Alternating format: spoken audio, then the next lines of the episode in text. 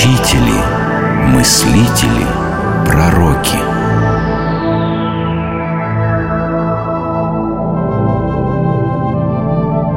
Кирилл Александрийский Пятый век от Рождества Христова все больше становится тех, для кого евангельская история об Иисусе из Назарета приобретает крайне важное личное значение. Но уже давно среди верующих нет согласия в истолковании священных текстов.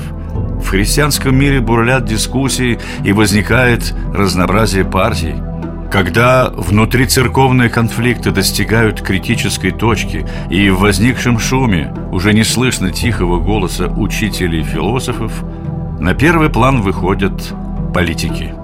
Мужей совета сменяют мужи силы. Их задача – восстановить мирный диалог и предотвратить раскол.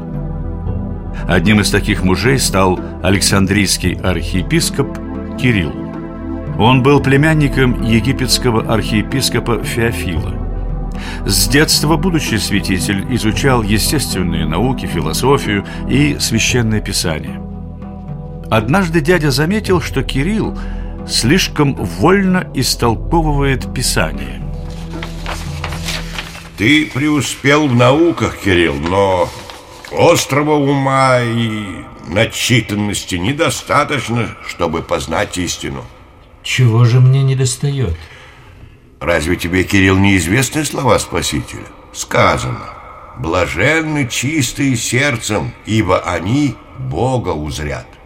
Древние философы учат также Подобное познается подобным Чтобы увидеть истину, нужно уподобиться ей Стать ей родственником по духу Родственником по духу? Именно так, мой мальчик Иначе ты пройдешь мимо истины, не узнав ее Сколько раз книжники беседовали со Христом лицом к лицу, но так и не разглядели в нем того, о ком писали их книги.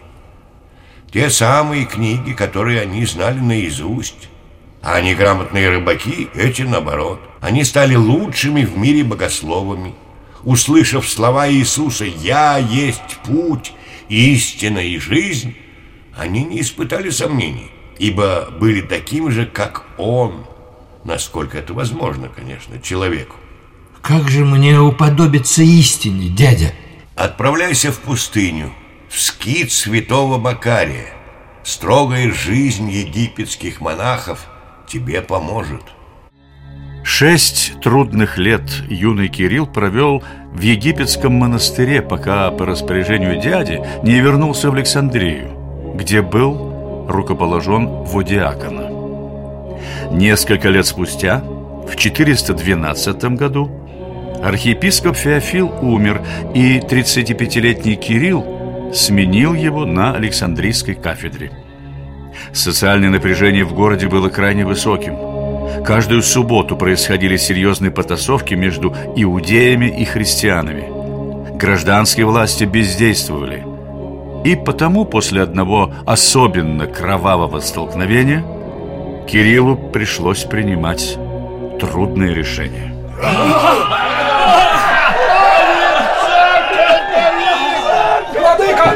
Владыка! Владыка, они убивают нас! Я был там, я видел, старик Корнилий упал, они, они искололи его ножами. Спокойно, спокойно, Иракс. Вот, выпей это. Отдышись и расскажи все по порядку. Иудеи сговорились. Ночью по всем концам города они послали некоторых людей кричать, будто горит наша церковь. Они в самом деле подожгли церковь? Нет, нет, владыка, и этого не было. Но мы, услышав крики о пожаре, выбежали из домов и поспешили к церкви для ее спасения. А это была ловушка. Они все специально подстроили. Иудеи напали на нас. Я своими глазами видел множество мертвых тел, владыка. Подожди. Подожди, Еракс, подожди. А как же они отличали вас в темноте от своих? А, каждый из них носил с собой как отличительный знак, сделанное из пальмового дерева, кольцо. Друг друга они не трогали, потому что каждый показывал другому кольцо. А встречавшихся христиан убивали. Успокойся. Ясно. Оставайся здесь, Яракс. А утром собери народ возле храма.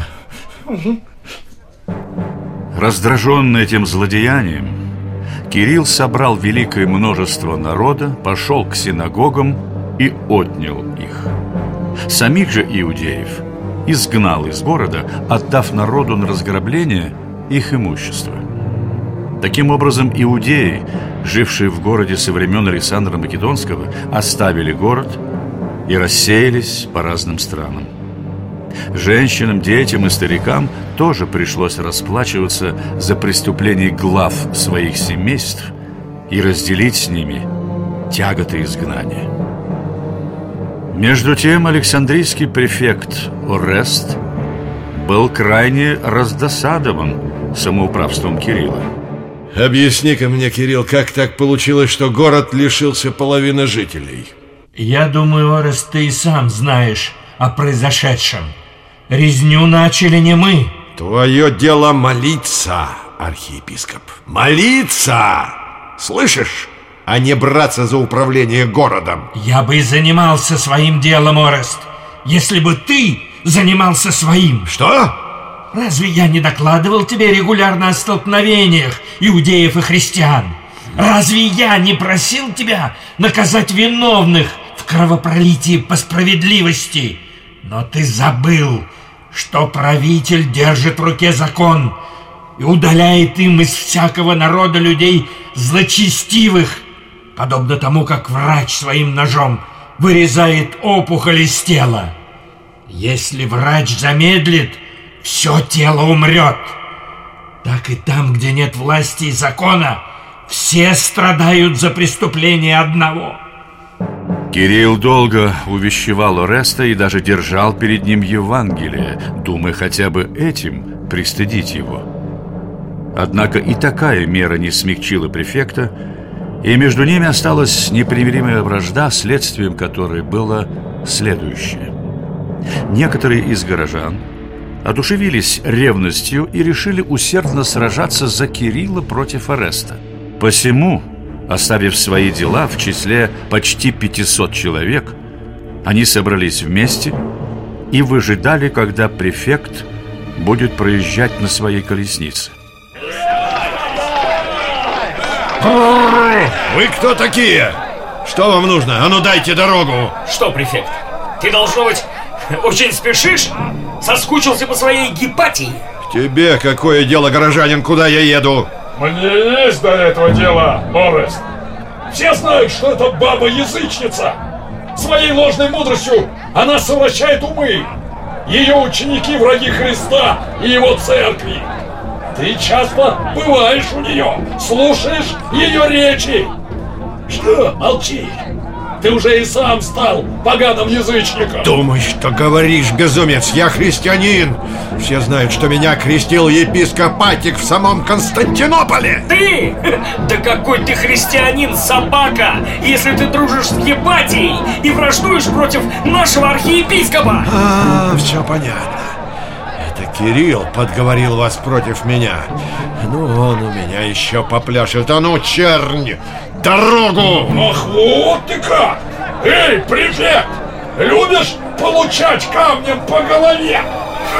А ну, братья, ай так его подружкой Гепатии Расставим ехидну Не дадим в обиду нашего архиепископа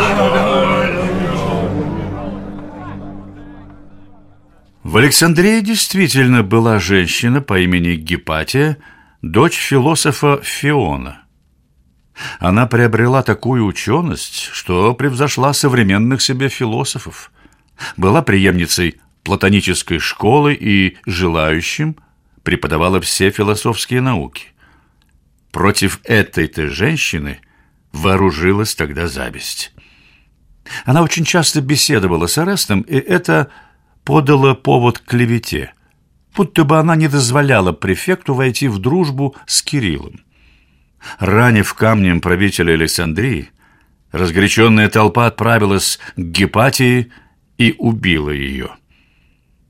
Так, не по разуму, ревнивые горожане оказали медвежью услугу архиепископу и всей Александрийской общине.